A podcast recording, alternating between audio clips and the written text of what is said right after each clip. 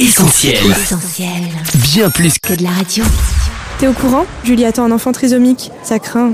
M'en parle pas. Il va lui falloir du courage pour affronter tout ça. Sa vie va complètement changer. Là que je parle, Sophie et Lauriane. Le 21 mars, c'est la journée mondiale de la trisomie 21. L'occasion pour nous de rappeler qu'encore aujourd'hui, plus de 96% des fœtus porteurs du chromosome 21 sont avortés. La trisomie 21 souffre de nombreux préjugés que l'on avait à cœur de défaire dans cette émission. Et pour ce faire, Sophie, nous accueillons sans plus attendre nos invités. Bienvenue à toi qui nous écoutes. Tu es sur Essentiel et c'est là que tu parles. En ligne avec nous, Thierry de la Ville Jégu. Bonjour. Bonjour, euh, madame. Vous êtes le directeur de la fondation Jérôme Lejeune, une fondation qui œuvre en faveur des personnes atteintes de déficiences intellectuelles d'origine génétique et en l'occurrence de la trisomie 21. Marie Dalzotto, bonjour. Bonjour. Vous êtes la révélation du téléfilm Mention particulière, diffusé le 6 novembre sur TF1. Et vous êtes avec ce film Meilleur jeune espoir féminin de La Rochelle. Oui, c'est ça, et merci. Et on accueille aussi dans les studios votre mère, Béatrice Dalzotto. Bonjour. Bonjour. Un grand merci à tous les trois d'avoir accepté notre invitation. Alors pour commencer, je vous invite à écouter un extrait de notre micro-trottoir. Comment la trisomie 21 est-elle perçue? Comment la définit-on? On écoute. Franchement, je sais pas du tout.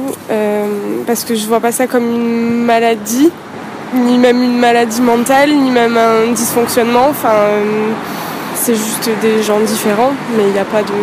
Je perçois pas ça comme une maladie en tout cas. C'est une maladie? C'est une maladie, après je pense qu'on peut pas choisir de l'avoir ou pas, on l'a et puis bah, bah par malchance on peut l'avoir. Et puis je pense qu'il faut pas se moquer ni rien du tout de, des personnes qui l'ont parce qu'ils je veux dire ils l'ont pas demandé.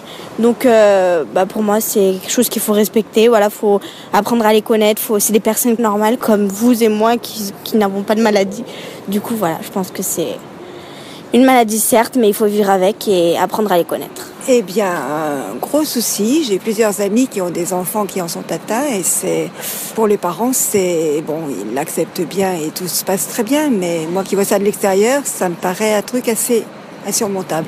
C'est une maladie génétique et ça touche ceux qui n'ont pas de chance. Maladie ou pas, handicap, on a entendu plusieurs choses. Thierry de la Ville Jégu, qu'en est-il? Euh, Comment on peut définir justement la trisomie 21 Bah, écoutez, euh, maladie ou handicap, euh, maladie handicapante, euh, il s'agit d'un troisième chromosome sur la paire 21 qui, de manière tout à fait accidentelle, est survenue au moment de la conception. Donc c'est un accident, un accident génétique, ce n'est pas du tout héréditaire. Et les personnes qui sont touchées par la trisomie 21 ben, souffrent d'un handicap et le principal euh, handicap qu'ils dénoncent, c'est un déficit intellectuel qui fait que euh, ces personnes-là se sentent euh, différentes des autres. Et la première chose qu'elles demandent à leurs médecins et aux chercheurs quand elles, quand elles rencontrent l'un et l'autre, c'est aidez-nous, offrez-nous des, des, des, traitements, des médicaments pour réduire notre handicap.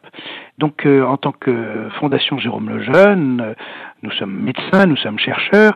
Eh bien, on, on essaie de répondre euh, à, nos, à, nos, à, nos, à nos patients et on essaie de développer, euh, je dirais, à la fois des traitements pour réduire le déficit intellectuel dont, dont souffrent ces personnes et puis réduire également les déficits collatéraux parce que comme c'est tout un chromosomes euh, supplémentaires, eh bien, ce sont plusieurs gènes qui sont perturbants, qui, qui produisent trop de protéines, et ces actions, je dirais, de surproduction, eh bien, euh, favorisent un certain désordre. Donc, il y a, y, a, y a, plusieurs maladies collatérales, il y a plusieurs euh, difficultés. Il peut y avoir des pathologies cardiaques, il peut y avoir des problèmes d'apnée du sommeil, etc., etc.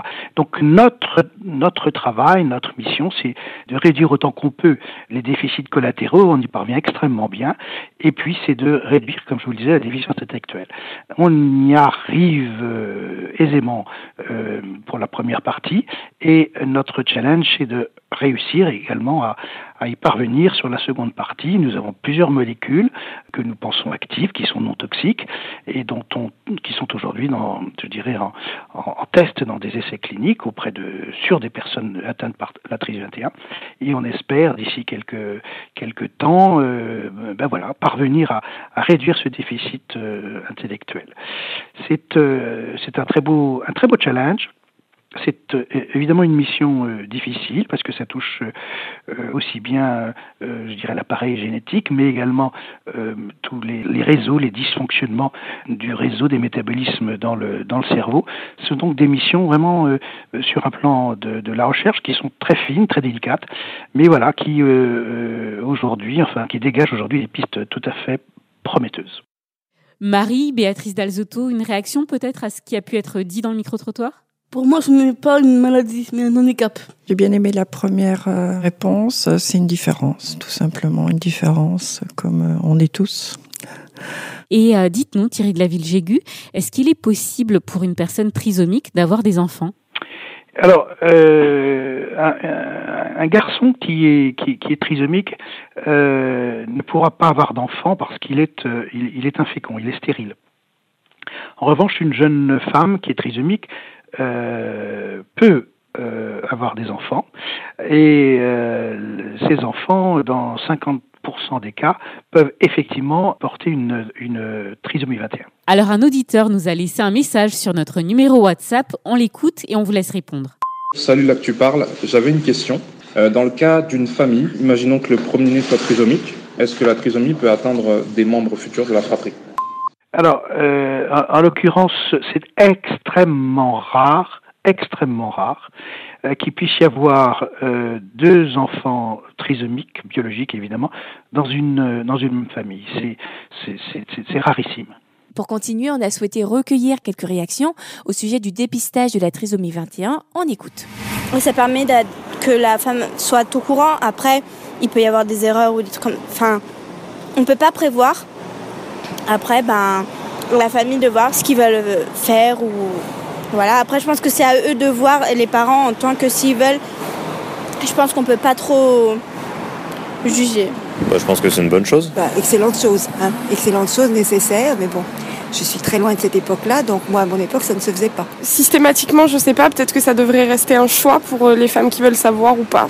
Je pense qu'il y en a qui, pas qui veulent pas savoir, mais euh, après, je pense que c'est personnel à chaque grossesse aussi. Est-ce qu'on a envie de savoir ce genre de choses ou pas? Est-ce que après, ce qui est essentiel pour moi, c'est que c'est que quand c'est dépisté, les femmes le sachent, parce que je connais des cas où, où les femmes l'ont pas su.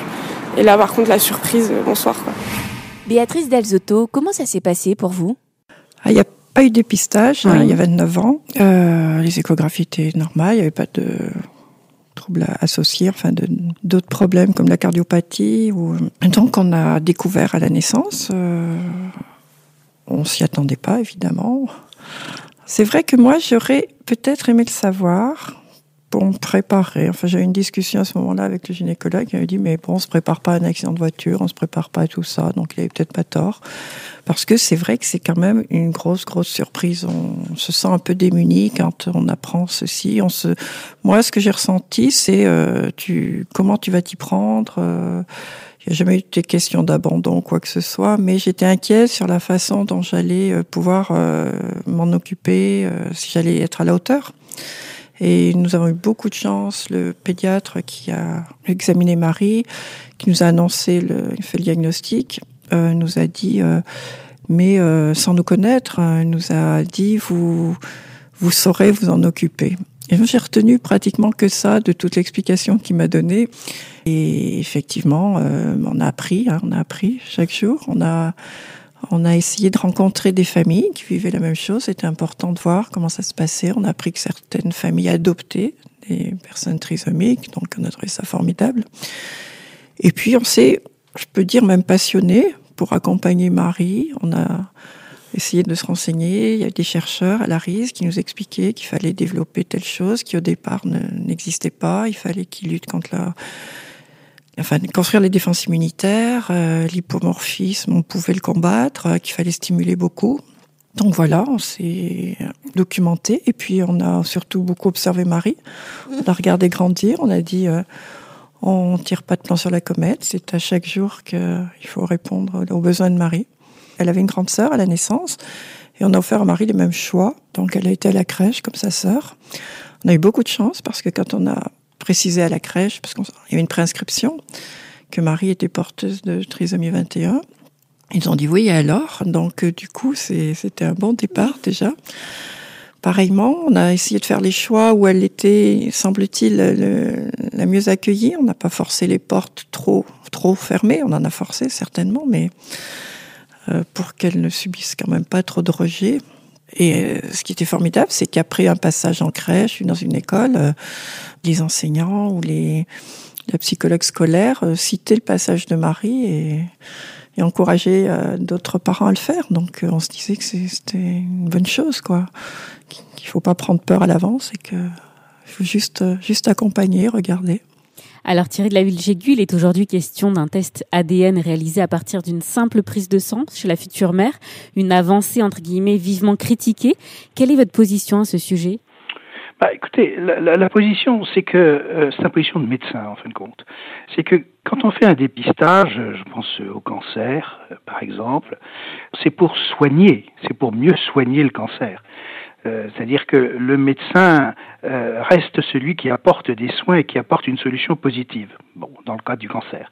Dans le cas de la trisomie c'est exactement l'inverse. C'est-à-dire qu'on dépiste pour éliminer, pour mieux éliminer. Hein, puisque Aujourd'hui, la situation est, est totalement eugénique, hein, puisque 96% des, des, des, des, fœtus qui sont détectés positifs à la trisomie 21 sont, sont en fin de compte euh, avortés. Donc, euh, euh, le point de vue d'un médecin fidèle euh, au serment d'Hippocrate, c'est de dire que le jour où euh, il y aura des solutions thérapeutiques à la trisomie 21, alors effectivement, le dépistage aura du sens en tout cas aura un sens, euh, euh, je dirais, euh, euh, compatible avec la vie. Là, aujourd'hui, le dépistage, euh, il a qu'un seul sens, c'est celui de la mort. Et à ce titre-là, c'est évidemment, ça pose beaucoup de beaucoup de questions, et c'est infiniment critiquable sur un plan de la dignité de la personne humaine et notamment de la personne handicapée. Alors la Fondation Jérôme Lejeune, dont vous êtes le président, consacre une grande part de son budget à la recherche thérapeutique, notamment ce qui concerne la trisomie 21. À ce sujet, on a la question d'une auditrice. Est-ce qu'on peut guérir de la trisomie 21 alors Thierry de la Ville Jégu, une guérison, est-ce que c'est possible? Et plus généralement, quelles sont les dernières avancées en termes de recherche mais de soins également? Une guérison, euh, c'est la ligne d'horizon d'un chercheur et, d'un médecin. Nous avons évidemment cette ambition euh, en tête, mais euh, on est évidemment tout à fait conscient que tout progrès se fera de manière progressive, par étapes.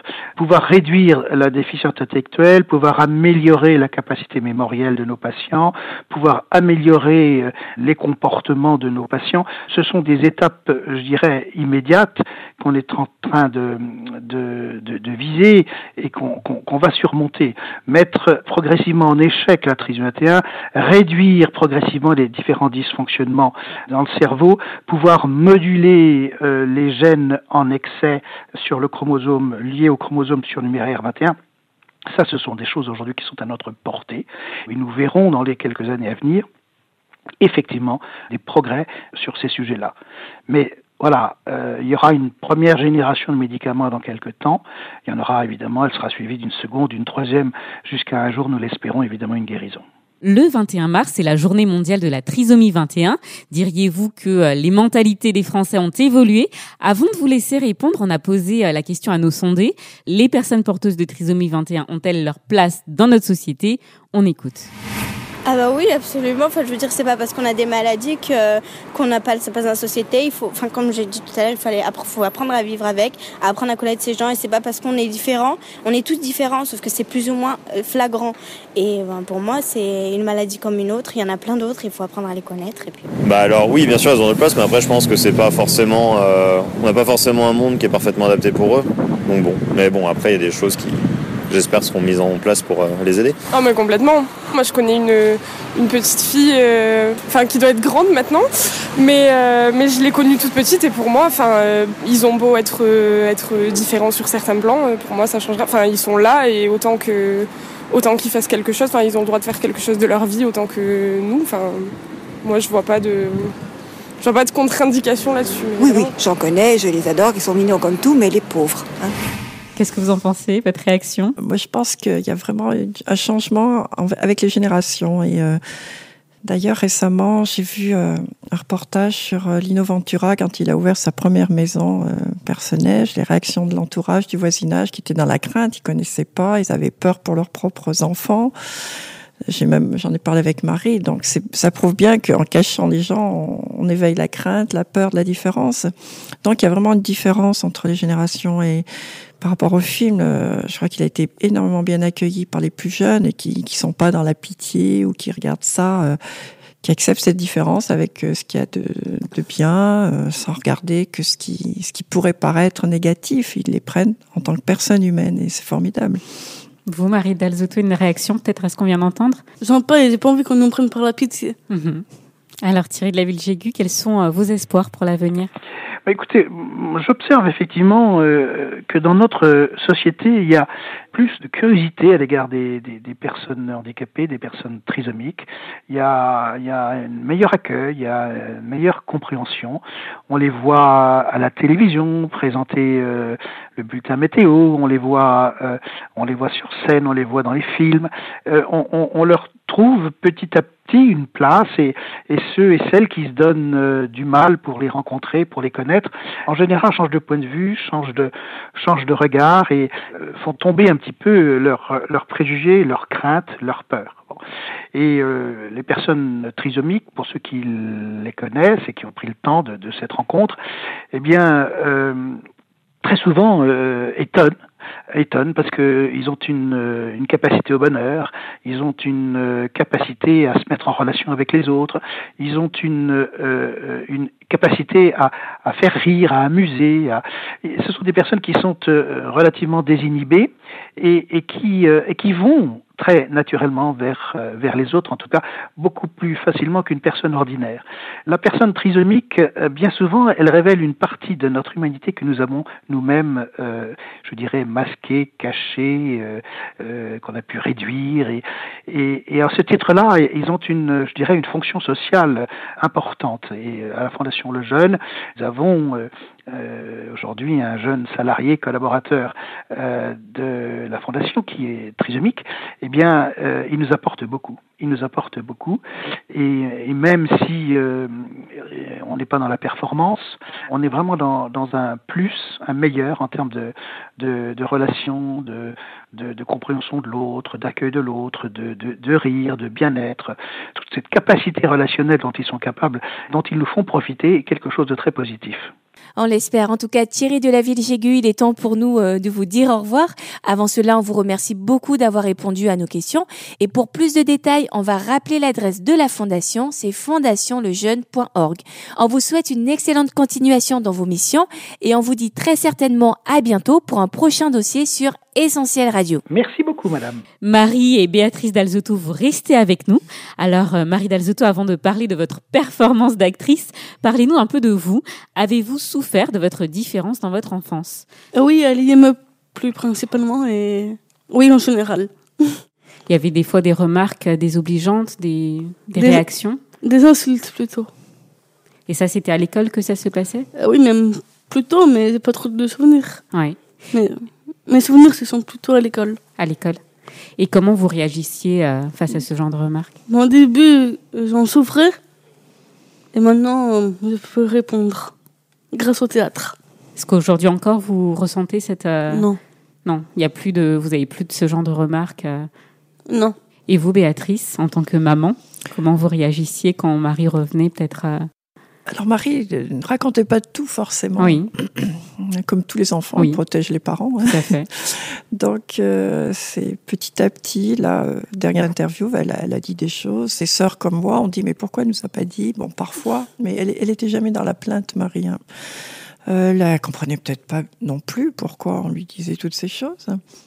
Nous, euh, ce qu'on observait, c'était les regards insistants, qui sont pas forcément euh, désobligeants, mais c'est lourd, je pense, pour euh, une personne euh, porteuse de handicap quand elle croise toute la journée des regards insistants.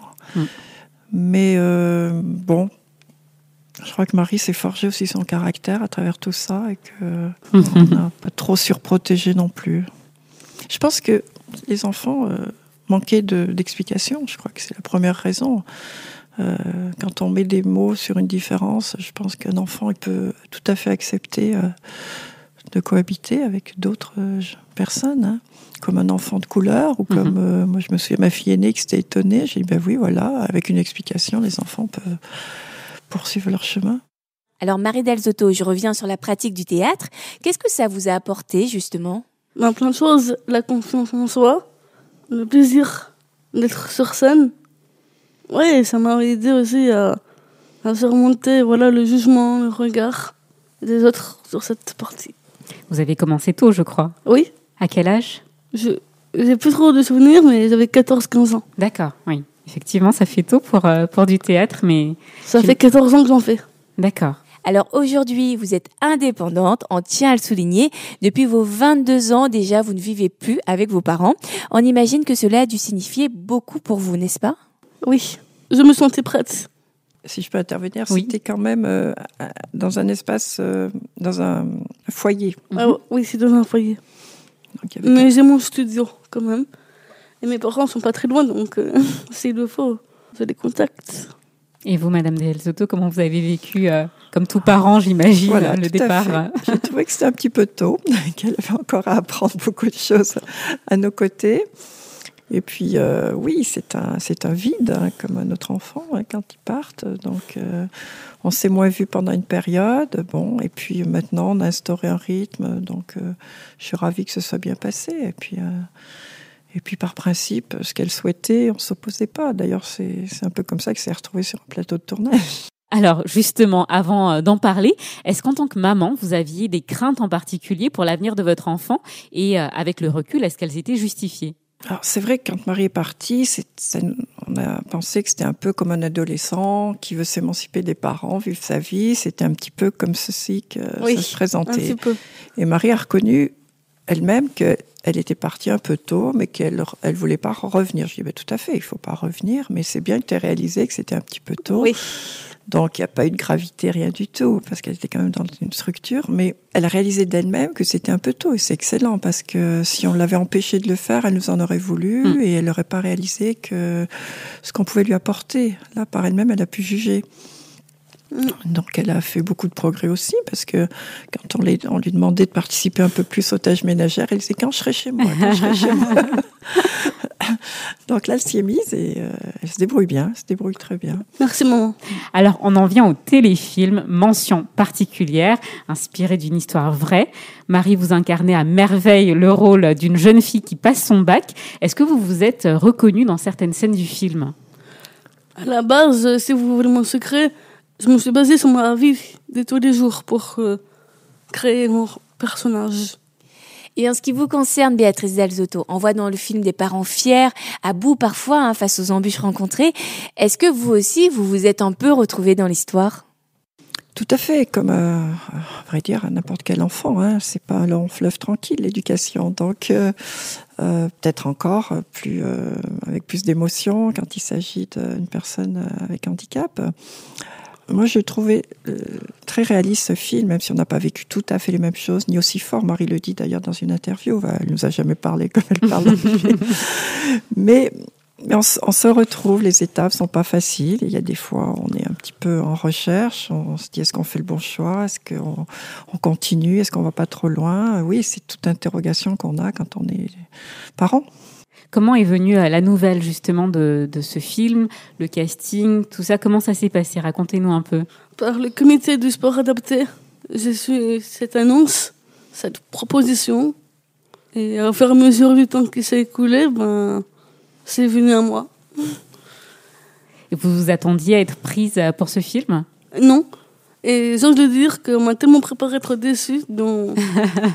voilà, et quand j'ai su que j'étais prise, ben, j'étais la plus heureuse. On imagine que c'est vous qui l'avez préparé. euh. oui, c'est ça. c'est ça. Bah, oui, j'y croyais pas non plus. Hein, j'y croyais pas. Alors, théâtre et caméra, on imagine que l'expérience n'est pas tout à fait la même.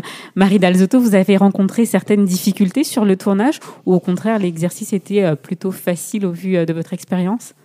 Je le confirme que c'est deux mondes différents, le théâtre et le cinéma. Exemple tout banal, au cinéma on coupe, au théâtre on coupe pas. Au théâtre on porte la voix, au cinéma on ne porte pas la voix. Il cherche juste le naturel de la personne. Qu'il a fallu s'adapter. Oui. J'aurais dire aussi que j'ai dû désapprendre mes habitudes théâtrales pour rentrer dans le monde du cinéma. Et est-ce que les autres acteurs ou les personnes sur le tournage avaient euh, une attitude différente avec vous ou ils étaient plutôt naturels comme avec euh, tous les autres? Un naturel, mais ils m'ont bien pris sous leurs ailes et ils m'ont super bien conseillé. Ils me considéraient comme eux. Ça vous a fait plaisir, j'imagine. Oui. Et alors, vous espérez quoi de ce film? Un changement de mentalité, certainement? Oui, déjà oui, des changements de mentalité et de regard. Et vous, Béatrice Delzotto, on imagine votre fierté. Euh, Qu'attendez-vous de ce film? Oui, je suis ravie si ça peut aider euh, à changer le regard sur le handicap, montrer que ce sont des personnes humaines avant tout, de belles personnes. Euh, avec qui on partage beaucoup de joie, de bonheur, comme l'équipe euh, du tournage l'a évoqué. Merci.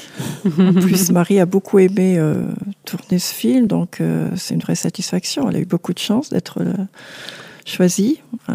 Oui. On est très reconnaissante à toute l'équipe. Et j'espère que d'autres personnes porteuses de handicap pourront vivre de, la même chose. Mm. Quel que soit le handicap, parce que vraiment ils ont une place et ils savent, ils ont des talents. Ils Ah ont oui. des talents. euh, On, on mérite. vous le méritez, comme tout le monde. Et puis, euh, certains, c'est dans le sport, d'autres, c'est dans le théâtre, mais vraiment, ils ont tous une place dans notre société. Alors on parle de changement de mentalité et plusieurs travaillent dans ce sens.